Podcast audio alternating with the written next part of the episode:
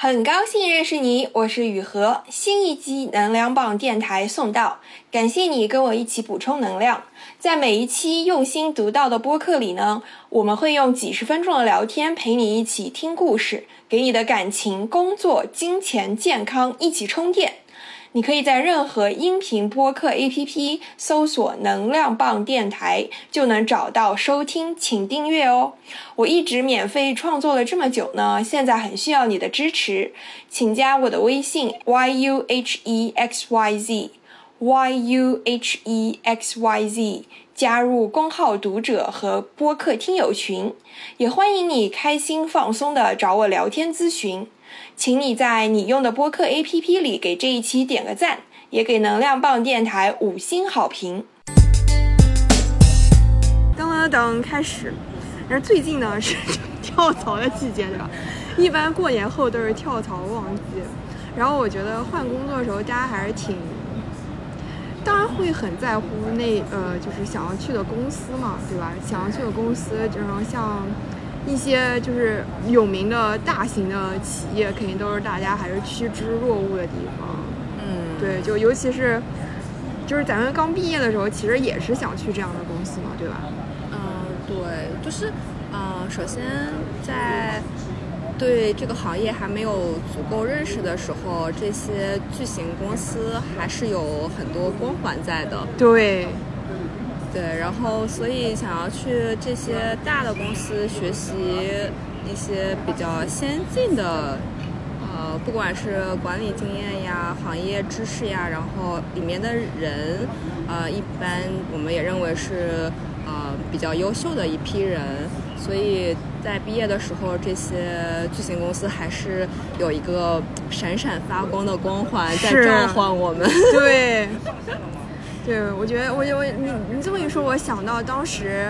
就是毕业的时候，你看我有一个美本的同学，然后他其实是哥大本科毕业，然后他就来香港的投行嘛，然后他刚来的时候特别兴奋，你知道吗？因为你知道就是那种好像过上了传说中的华尔街精英的生活，他说什么公司给他安排的房子也很好，然后就在半山一个很好的公寓，然后他就觉得你知道特别开心，特别兴奋，就觉得好像啊自己实现了。电影中的那种故事的那种感觉，对我觉得这种生活的这种图景式的想象还是会很吸引人。是，而且另外呃，其实呃，读书的时候还是成绩为先嘛。然后感觉进了这种巨头公司的话，也算是自己呃事业路上的一个盖章。对对对，是的，是的，嗯。而且我觉得这个也有点像咱们上学的时候的那种筛选标准，就是因为这种公司一般也很难进嘛。嗯。然后大家总会觉得好像筛选标准越严格的地方是越好的地方。这个其实就是教育教育体系的一个产物吧。对，我觉得可能进了大学，然后或者是到了。呃，工作的时候就是其实衡量标准就是千差万别，对，也很难有一个比较定性的，然后去衡量就是这个事业 career path 到底好不好的标准。然后在刚毕业的时候，因为有各种校招啊这些，呃，一个比较难进的门槛，就意味着这是一个在呃你的。事业开始的时候，一个比较高的一个门槛，对，然后你就进入，如果进入到这些巨头公司的话，你就有一个比较高的起点，这样的感觉。是是是，嗯，而且这种大型的 big name 的公司，还有一个好处就是它的。职业上升路径是非常清晰的，就是两三年一升，两三年一升，而且你可能在学校里听到他们来做宣传啊、宣讲一些学长学姐分享，你也会比较清楚他们的职业路径。然后我觉得，其实其实工作以后我才发现，其实是很少有工作是有那么清晰的职业路径的。对，对他们的整个这个上升通道和想每个阶段要做的事情。还是宣传的比较多，而且整个体系也是比较完善的。嗯嗯，有道理，对吧？嗯。然后我觉得就是，但是我觉得其实它它也有一个坏处嘛，对吧？就是这个光环在你头顶了，对吧？那别人可能先看到就是你的这个光环，就是可能在我们还没有其他更大的成就之前，别人对你的 identity 可能就是你的工作，然后然后觉得哇，说出你是某某某某大行、某某某某大公司大公司的，听上去非常的光鲜亮丽，非常 fancy，对。嗯，但我觉得很多时候其实是那个平台的力量，就是不是我们自己的原因，不是自己的力量。是是，嗯，怎么说？我觉得，嗯，平台会给你带来更多的 leverage，但是可能个人能力还是那个最基础的那个底。嗯，当然就是这比较大的平台，你可以见识到，嗯，更多可能更好的一些机会。嗯嗯，而且可以认识到很多很优秀的人，嗯嗯，但是可能不是唯一的出路吧。然后另外就是刚毕业的时候，对于呃自己即将进入了这个行业，说实话，可能很多人都没有那么的清晰。然后可能觉得就是作为一个进入大大一点的公司的话，会相对来说是一个 shortcut，就避免了一些自己迂回呀、去探索的一些麻烦吧。对，没错没错，而且就是传统意义上，总体来说，大公司还是会被之后的，就是如果你之后再找工作，会更被别人认可一些。嗯，就是在大公司的经历，就是如果用香港的话说，就是你有非常 concrete experiences，对对，嗯，不得不承认，就是大公司就是在呃一个人刚刚进去的时候，呃，会有一个一套比较清晰的培训途径，对，然后他对你的一些具体的要求，然后也会从不同维度，然后对你的能力进行提升。嗯，这个确实是有的。然后相比比较嗯小中小型的呃一些环境来说的话，他们更多的是要求这个人比较全面的素质，就是一个人经常会担当比较多的功能。嗯然后需要这个人去灵活处理各种各样的事情，然后在比较大的呃企业里面的话，每个人的分工就会相对固定一些，嗯然后会比较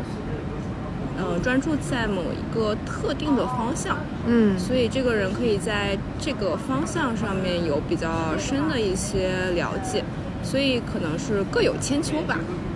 是是是。那那工作这么几年之后，你有没有对这种 big name 产生一些别的想法？嗯，就像之前说的，就是确实是各有千秋。嗯，首先就是在 big name 里面的话，嗯，就对于一个呃在职场没有待过太久的人来说的话，嗯、最开始进入公司的话，其实是了解到一套比较完善的运行体系。嗯嗯，因为毕竟公司很大，然后有很多呃职能，然后作为一家比较成功的公司，呃，必然就是有其可取之处嘛。嗯然后在其中可以学习到就是一套成功的，呃，公司的运作模式是什么样子的。嗯然后另外在不同的就是 big name 里面，就是在跳槽之后，在不同的 big name 里面。其实你能感觉到每一家成功的原因都是不一样的，嗯有时候比较他们的运作模式，其实还是千差万别的。嗯，所以其实呃，成功也不是只有一条道路。当然当然，对，然后其实有呃，当然有运作模式的原因，然后甚至有可能仅仅是因为 timing 的 原因。是，然后对，但是呃，有一点好处就是，确实里面的人，嗯、就是一群 smart people，然后汇聚在一起，然后互相之间可以学习很多。啊、然后另外就是在一些嗯、比较新一点的公司，呃，就是那种 small mid cap 这样子的公司的话，其实每个人他可以更好的去了解这个公司是怎么运作的。呃，因为首先公司人数可能相对较少，然后每个人都要跟不同的就是 department 的人去交流，然后才能把这个事情做出来。嗯嗯，所以就每个人可能都会身兼数职，然后去了解到整个公司方方面面的，呃，就是运行方式。嗯在这个过程中，其实是对一个人需要一个人比较多的，呃，企业家精神，是是是是是，就可以了解到公司更多的方面，然后也需要这个人会稍微比较。呃，进取一点才可以把事情完善的比较好，就是因为有很多事情没有一个很明确的一套流程，所以需要这个人去纵横捭阖，然后把这个事情做，就是把一个事情搞定。是是是是。你这个让我想起来，我之前有一个学姐的故事。她其实就是从一个还蛮大的公司，然后去了一家 startup，然后她其实就是想去 startup 去，就是你知道，就是她觉得会有更多的工作的 ownership，就是他更有，就是中文就是比如说主人翁意识，对，然后他就可以自己更多的去设计自己的工作流程和怎么样去让公司的整个运行 operation 更好，对，然后他说他反而非常惊讶，他的在 startup 的同事并没有这样的想法。他发现其实有一些在 startup 的同事还只是打一份工的想法，就是他会觉得，那既然你都选择了 startup，你就更应该有这种，就是 agile，就是更加这种这种思维意识，更加 ownership 的，就是更有主动性的这么一种工作态度。但我觉得，嗯，但我觉得他他说的这方面是有道理，但是另一方面我也会觉得就是。其实可能很多人去 startup 也只是把它当成一家公司在对待，只是去打一份工而已。对，对，这个倒是也让我想到，就是这几年，嗯，就 blockchain 这个概念很火嘛。啊，对。然后很多就是我周围在金融行业的人，然后都会去了币圈，对，去币圈、区块链，对，然后还有 Web Three，对这些。比较新兴概念的一些行业，嗯，有些人可能确实就是想要自己创业，嗯，然后加入这些 startup，就是像你说的有很强的主人翁意意识，然后另外有一些人可能也是看到就是觉得，嗯，这个概念未来会很火，然后想要提前进入这个赛道，但是可能其中。没有那么强烈说自己要创业这个精神，更多的就是在一个新兴赛道上，占据，呃，更多的可能就是在想要在一个新兴的一个赛道上，然后就是看看这个风能不能把自己吹上去。对对对对，就不是有一句话说，站在风口上连猪都能吹起来。对，嗯，确实有很多金融圈的人去了币圈。对，但是我你这样让我想到，其实也有一些就是做金融的朋友，他们反而被这个 big name 就给困住了。嗯，因为因为你知道 big name 首先光环这很大，然后可能给的那个薪酬福利也比较好，可能一些其他的中小型公司没有办法给到。嗯，然后一些新兴行业也不太可能在现在实现这种薪酬福利，就是可能会。对我，然后 big name 可能他们也习惯了啊，出差坐商务舱啊，什么很多差旅费用都是公司报销。嗯，对，可能他们，我觉得他们是有一部分人是被是被大公司给困住了，就是你知道你习惯了这种生活的这种节奏和方式，以及这种薪酬待遇之后，你再去再去降级是很难的。是，就当然可能短期内是肯定是降级。我觉得可能大家的风险偏好不太一样。说实话，在这种大的公司里面，嗯，打一份工是一个比较稳定的一个选择。然后他们的才能也是通过工资和 bonus 方式比较直接的进行变现。嗯。然后反而你跳出去，然后参加一个 startup 的话，其实风险是很高的，就是因为你一个企业。一个 startup 到底能不能成功，其中取决的因素真的很多，就经济能力只是其中一个呃一小块。然后具体这个能力最后能不能变成一个真正的回报，其实不确定性很多。有些人跳出来，嗯，他可能是觉得自己需要去 take 这个 risk，但是对于一些风险偏好没有那么高的人来说，其实继续自己之前的生活是一个比较稳妥的一个。选择是是是，你说到这个让我想到，就是稳妥的生活让我想到，确实是因为就是大家慢慢结婚生孩子之后，就更难冒这种风险，对，就可能会在之前既定的道路上继续走下去，毕竟这也这也是一条很好的道路，对吧？对，呃，opportunity cost 就是机会成本还是很大的，对，放弃现在生活也是需要勇气的，改变也是需要勇气的，嗯，对。另外我想，我在想，就是，嗯，对于，就像你说的，有如果有小孩的话，就是他们是一笔蛮固定的支出，对对，需要稳定的现金流。对，如果你要是真的下海去创业的话，其实对于未来小孩未来的这个成长，其实不确定性也很高的。就是除非说，其实我看周围还有就是，比如说一对夫妻，然后一个人就正常做工，然后有一个稳定的公司，然后另外一个人比较冒风险那种工作，对吧？对，我也见过很多这样的 couple，对，对，这种组合蛮多，对，要就是夫妻之间的职业要对冲一下，对，不能是那种经济形势不好的时候都不好的工作，对对对，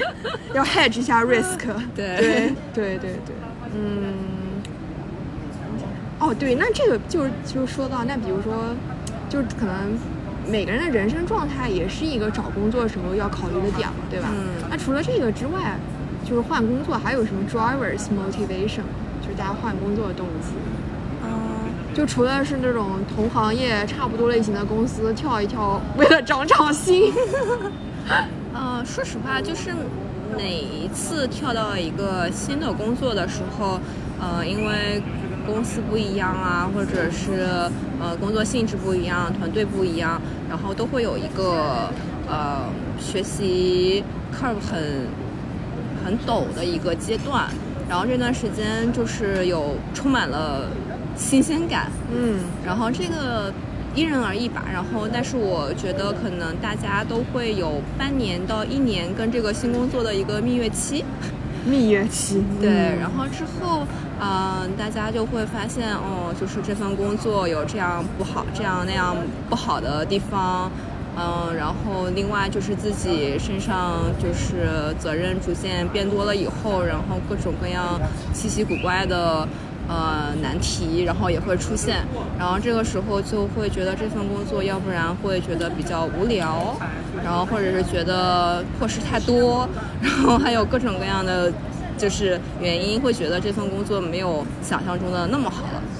然后这个时候大家就会。呃，有几个方向解决方案。然后第一就是，如果觉得这个工作本身，然后还是值得肯定的话，然后就会努力的去克服各种各样的困难，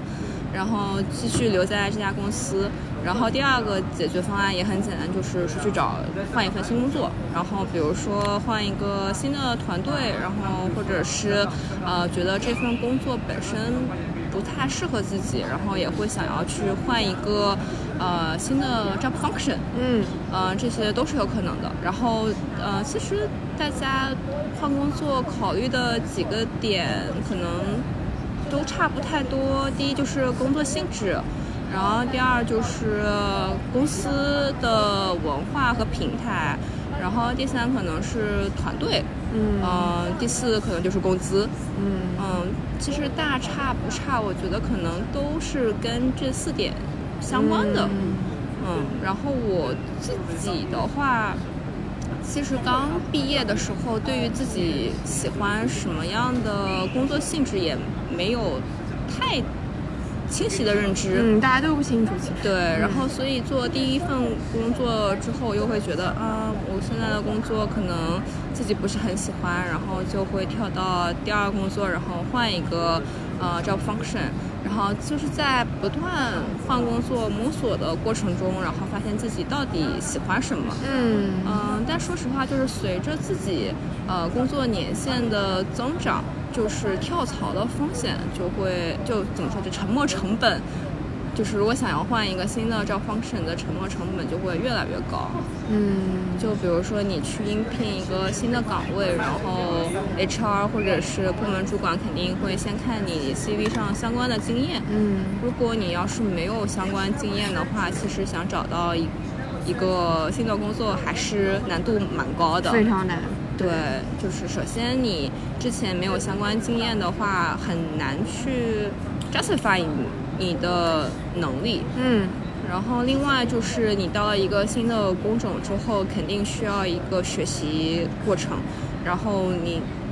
这个新的主管要确定你招来的这个人需要一段时间的磨合期和学习期，其实是对公司蛮大的一个成本。对，对，尤其是你工作几年以后的工工资呀，各个就是 cap package，嗯呃，都会增加，所以他培训这段时间的成本其实是在慢慢变高的。对，肯定的。嗯对，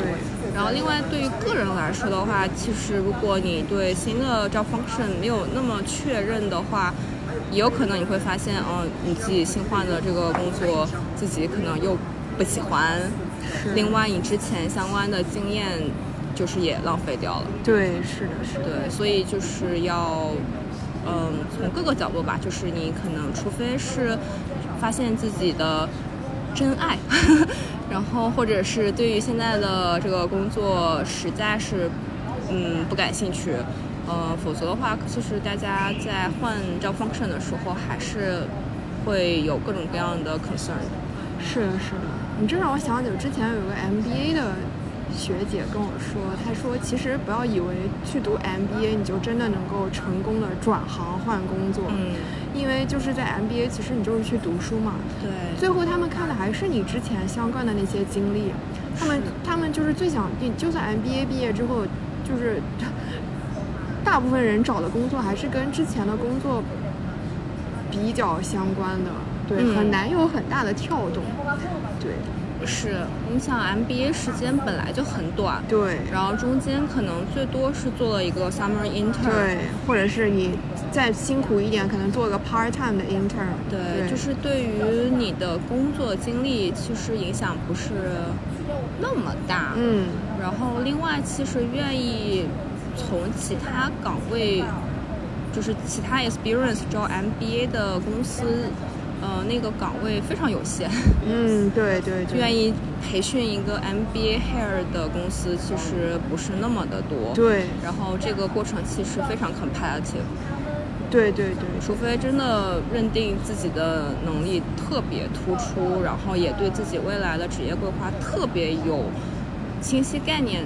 的话，其实是 MBA 是一个很好的选择。嗯否则的话，其实，嗯，可能就像你说的，之后可能还是会回到原来的 industry。嗯，可能就是更多的 MBA 更多的作用就是，嗯，有一两年的休息时间，然后 network with 呃 excellent people。嗯，可能就是 MBA 读 MBA 的时候，还是要想好说这个目标是什么，否则可能会跟自己的预期会产生蛮大的落差。是的，是的，是的，而且 MBA 也是一个很大的机会成本，对。你得两年脱产。对当然现在很多人读 part time 的，对，对，对，而且前几年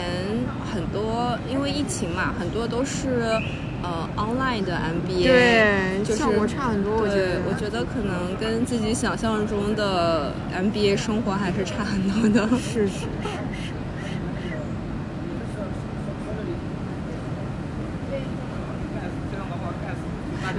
MBA 其实主要还是去认识人的，我觉得，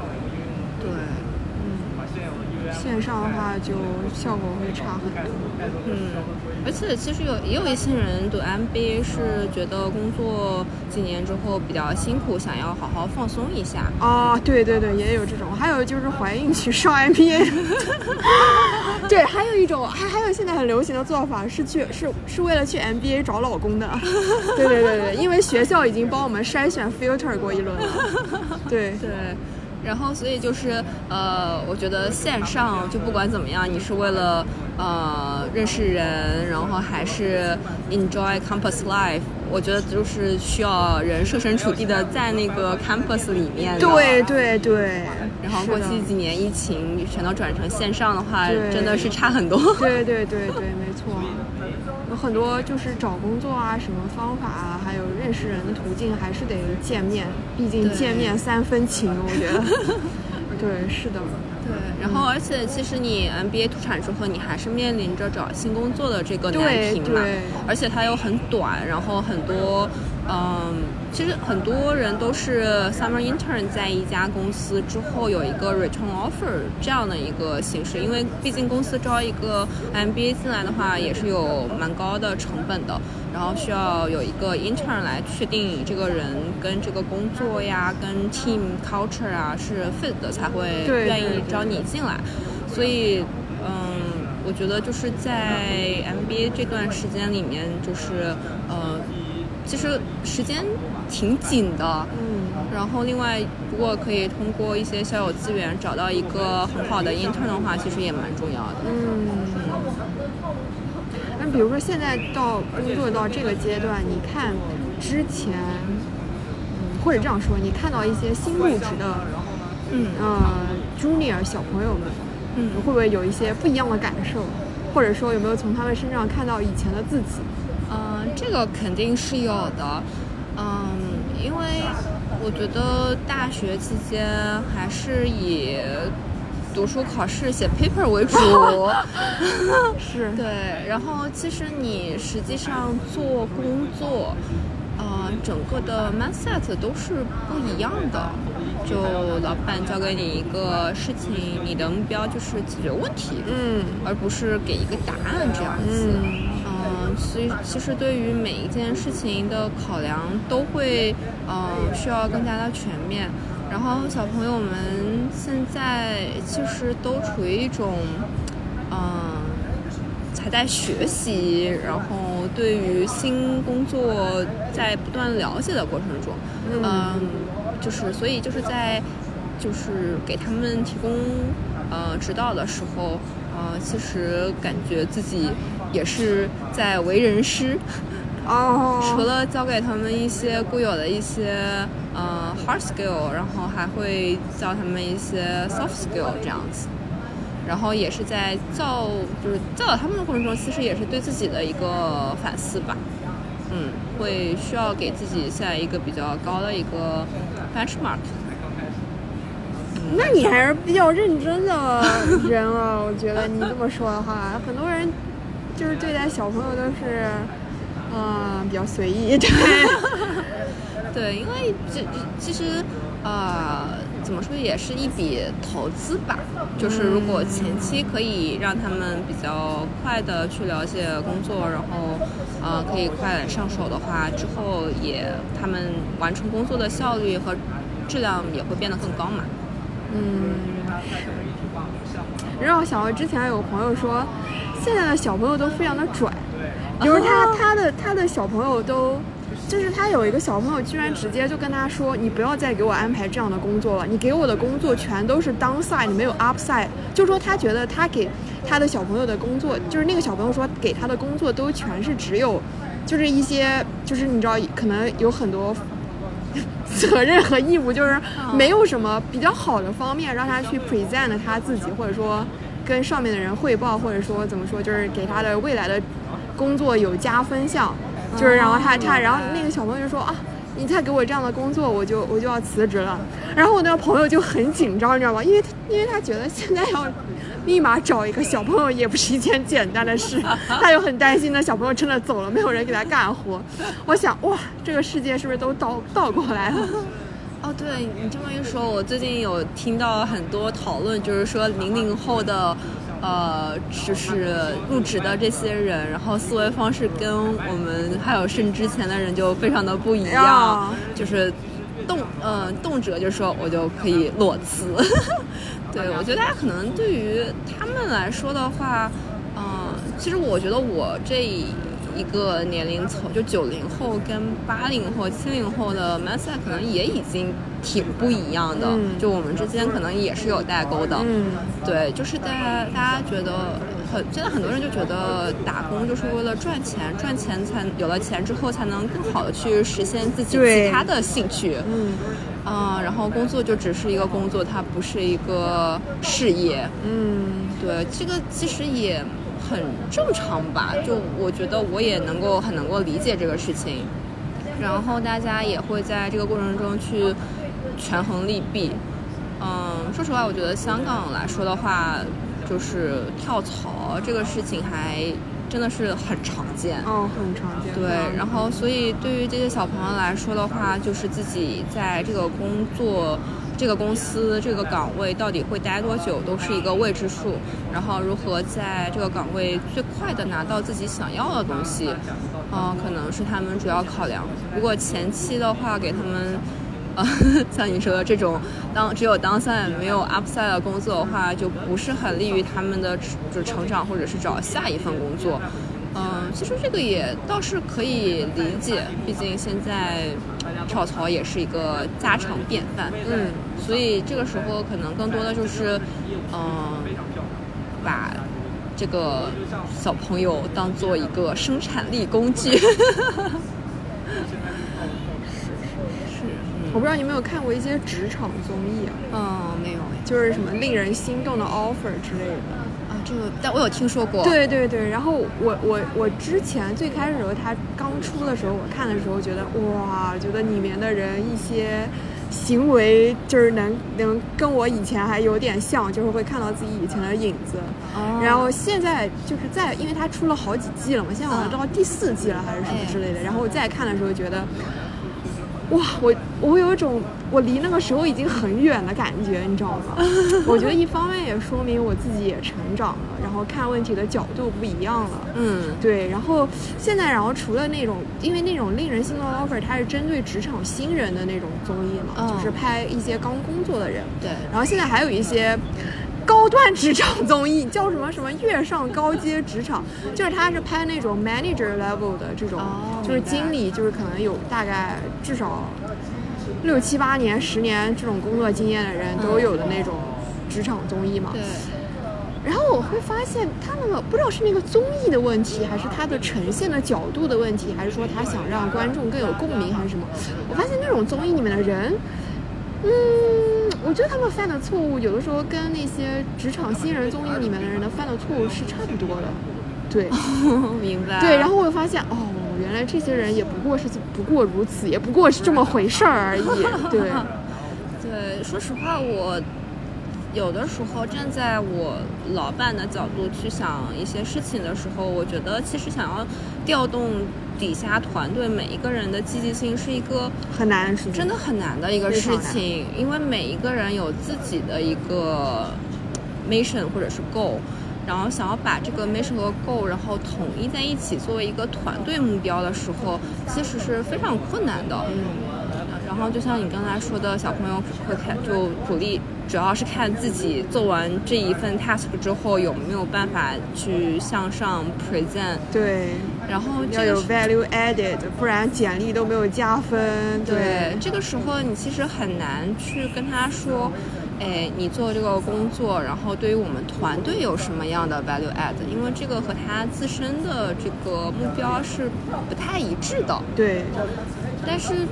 嗯，而且现在又嗯很难跟他说，你做这个事情对于你长久的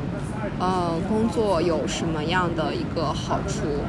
这个比较区比较远，嗯你跟他画这个饼的时候，他是嗯不是很 care 这个事情，嗯，对，没错。对，然后但是怎么说呢？有的时候，嗯，老板以身作则，我觉得还是一个，嗯，比较能够实现的一个办法。嗯就是老板自己对自己的工作，然后以及一些产出，有一个比较好的一个 quality control，或者是一个，嗯，比较好的一个，他做他可以做一个比较好的一个代表的时候，嗯然后其实是可以给底下人产生一个，嗯，就是做一个 model，嗯然后让底下的人可以去按照他的这个呃质量去完成他底下的一些呃任务啊这些目标。我我我理解你的意思，但是我觉得有些人可能也也很难做到。对对对，是，而且有的时候也有可能会产生一些呃负面效果，因为老板他更多的是需要嗯、怎呃怎么说，就是他不可以就不应该做太多 hands-on job。如果他自己做的做 hands-on job 的话，底下的人反而可能会就是觉得哦，老板会 cover，然后我就放松一点。对，就是如何平衡这个度还是挺难的。嗯，是很难，是。嗯，你说的有道理。你刚刚说那段时候，我想起来一个学姐，就是她的老板在给她画饼的时候，嗯，突然让她意识到，她不想在这份工作上继续下去了。你知道是会有这种反效果的。是的，是的，对，就是他，你你的老板给你画一张饼，画一个蓝图，结果你发现这个蓝图根本不是自己想要的，然后他就突然就是觉醒了，然后就在那个 moment make the decision，就基本上，但是他其实也彷徨犹豫了很久，嗯他就觉得突然就醒了，就说。就算在这份工作上再努力，再多么继续下去，其实最后想要的不是自己想象的那样，也不是他自己真正想要的，嗯。就反而让他就下定决心离开了这个行业。是。对，这个其实周围还蛮多例子的，就是嗯、呃很最简单，就比如说呃，你去看一下你的 manager、senior manager 的生活状态，你就想你二十年、三十年年以后想不想要在那样的一个位置，其实你大概就知道自己想不想要在这个岗位继续长待下去了。是是是是，然后画饼，就像你说的，就是到底这个饼是不是你想要的，或者是当老板给你画饼的时候，你发现这个饼就是实在是难以实现，它真的只是一张饼的时候，明白明白。对，然后你会觉得，嗯，那看来这个这个工作的，就是未来的结果，就离我实在是太远了。那那我可能就会想要再换一个其他的工作。我觉得你这么说，说明你还是比较的认真，比较脚踏实地的。嗯，因为我也碰到过一些人，他是觉得就是说，哦、就是他们可能会觉得自己比较不一样，比较特别，然后就会觉得说，啊，那就算我现在的上面人是这样的生活、这样的状态，那我可以跟他们过得不一样，我可以用自己不一样的方式去走接下来的路。嗯，对，但是说，嗯，这个好像就回到我们之前聊的那个呃大型公司的那个问题，哦就是就根据我的观察，就是大型公司因为自己有一套很成熟的一个流程和规章制度，就每一个主管。他能够在自己那个位置做的改变，其实都是相对有限的。嗯对，因为整个的这个流程和 process 都已经比较固定了，除非真的是花很大的力气，然后才可以做出比较大的一个转变。所以就是你到底呃改变是可以改变的，到底能改变多少，以及自己要付出多大的努力，呃，其实还是嗯、呃要看的。是是是，嗯，是的，是的，很多时候就是在其位谋其政。对，对，有在那个位置的时候，其实有很多身不由己的地方。是的。然后这个有可能是很多人觉得自己不太适合打工，想要去创业的原因。想要想要更多对，但是也有更多的自由。嗯，好的，我觉得差不多。你还有什么想补充的吗？我嗯，我自己是一个呃，可能思就是思维会相对 risk aversion 多一点的人，所以在呃很少会有特别冲动，然后去做什么事情。然后所以一般都会在做一些转变的时候去仔细考虑这个 pros and cons。对，如果要是嗯在换工作的时候自己还有犹疑和不确定的时候，可能还是不要过快的下结论，还是要更多的去了解，因为毕竟嗯每个工作自己起码都要做个几年。人生短短几十年，其实这也是一个很大的一个沉没成本。是，而人的时间精力真的太有限了。我觉得我是从从疫情之后发现的，就是觉得真的就是想做的事情很多，但是时间精力真的太有限了。是的，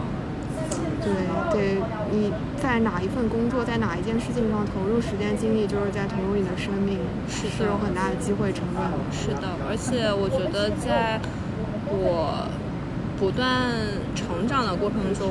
会自己更加明确自己最看重的是什么。是，然后你的每一个决定其实不是一个简单的 average，而是一个 weighted average。唉，对，但这个你说的这个 weight 就很重要，你每一个部分的比重，你到底要放多少？我觉得是一个很难 quantify 的事情，很难量化。是的，是的，所以就是每个，呃，自己，就是每一个目标都是要先 prioritize。唉，这也很难。对，prioritize 你就得，其实就是得你非常清楚的了解自己和了解身边的环境，你要知道什么是更重要的。对，所以在我觉得呃怎么说，就是我之前跳槽的时候，可能开始的时候没有那么清晰的感觉自己想要什么，其实也是在不断的试错过程中去知道自己。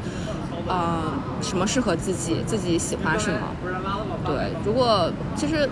虽然我说我自己是 risk aversion，但是呃，在面对新的可能性的时候，还是要勇敢的踏出这一步吧。是，好的，说得好，好，感谢。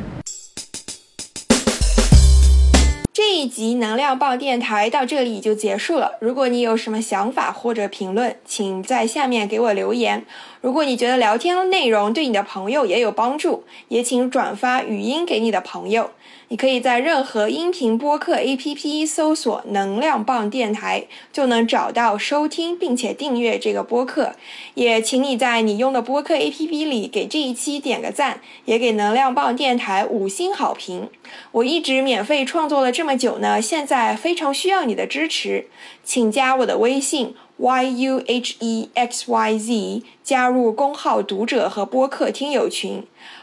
我再说一遍，微信是 y u h e x y z，